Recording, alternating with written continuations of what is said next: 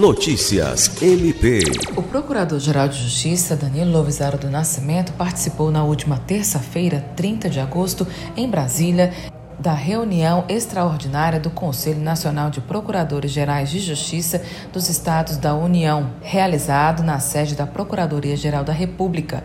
O encontro teve como objetivo discutir o papel do Ministério Público nas eleições de 2022. Além dos chefes dos MPs, participaram o Procurador-Geral da República, Augusto Aras, o Vice-Procurador-Geral Eleitoral Paulo Gustavo Gonetti, o Corregedor Nacional do Ministério Público, Dr. Oswaldo Albuquerque Lima Neto, integrantes do Conselho Nacional do Ministério Público e representantes de associações de classes do MP.